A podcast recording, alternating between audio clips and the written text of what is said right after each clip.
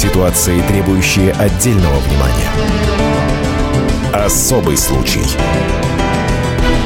На радио «Комсомольская правда».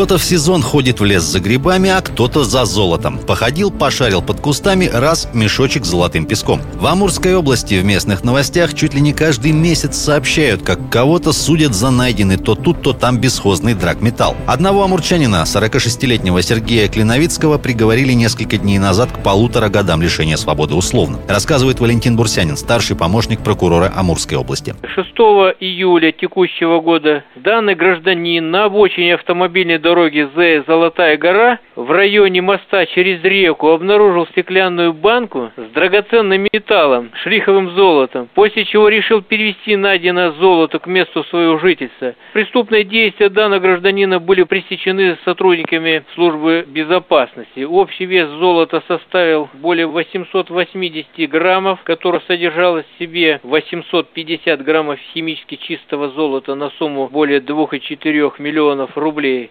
судебном заседании данный гражданин признал свою вину в совершении преступления, раскаялся содеянным. По закону нашедший золото счастливчик должен был тут же сдать находку в полицию. Но кто бы так сделал? Кстати, найденное Клиновицким золото на сумму почти в 2,5 миллиона рублей оказывается так, мелочевка. Бывают находки и посолиднее. Например, в марте амурчанин Магомед Тачиев получил срок за присвоенное золото стоимостью в 12 миллионов рублей. По его словам, золото он тоже нашел в лесу. Такую же чудесную историю поведал другой любитель бродить по тайге. Цена якобы найденного под кустом драгоценного металла – 10 миллионов. За его незаконное хранение и перевозку мужчина в итоге получил два года условно и заплатил 100 тысяч рублей штрафа. А золото забрали в доход государства. В прокуратуре говорят, истории большинства обладателей несметных сокровищ, скорее всего, обман. В целом, на территории области это не единичные случаи, когда правоохранительные органы пресекаются факты с незаконным оборотом золота на территории Амурской области. Вот у нас был пример с гражданином даже Китайской Народной Республики, который то же самое якобы нашел золото, прятал его, уехал в Китай, в течение года он там проживал и потом решил вернуться на территорию Амурской области, именно в то место, где он спрятал это золото. Однако действия его также были пресечены сотрудниками службы безопасности по Амурской области. Э, имели место другие факты и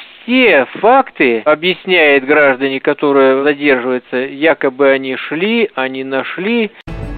Тем временем специалисты твердят, надо не запрещать, а легализовать добычу золота частниками. Вот что думает по этому поводу директор Института горного дела геологии и геотехнологий Сибирского федерального университета Владимир Макаров. Нелегальная добыча золота в последние годы очень сильно растет, но запретами тут ничего не добиться. Просто государству нужно брать это дело под свой контроль, поскольку сегодня серьезного наказания для черных старателей и скупщиков нет, что фактически легализует теневой промысел. Но сейчас за незаконную добычу и продажу золота, ну, стоимостью до полутора миллионов рублей. Ну, это административное наказание, штраф. Если сумма больше, то предусмотрена уголовная ответственность. Но, к сожалению, ловить черных старателей у полиции нет ни сил, ни средств. Ну и кого ловить? Коренных таежных жителей, бывших лесников, охотников, пенсионеров, молодых людей, которым сейчас негде работать. То есть, которые просто потеряли работу, когда закрылись мелкие артели.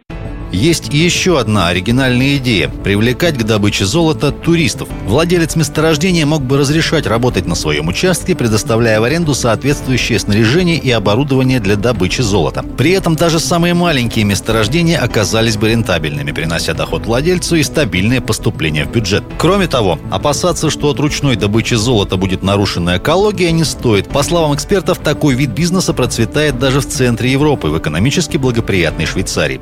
На мой взгляд, чтобы исправить ситуацию, нужно привлекать золотодобычу и малый бизнес, и граждан. Для этого нужны поправки о вольном приносе, поправки в закон о недрах, поправка в закон о драгоценных металлах и камнях. Был опыт в Магаданской области, когда приняли закон, разрешающий простым гражданам добычу золота на старых техногенных месторождениях и заброшенных отвалах.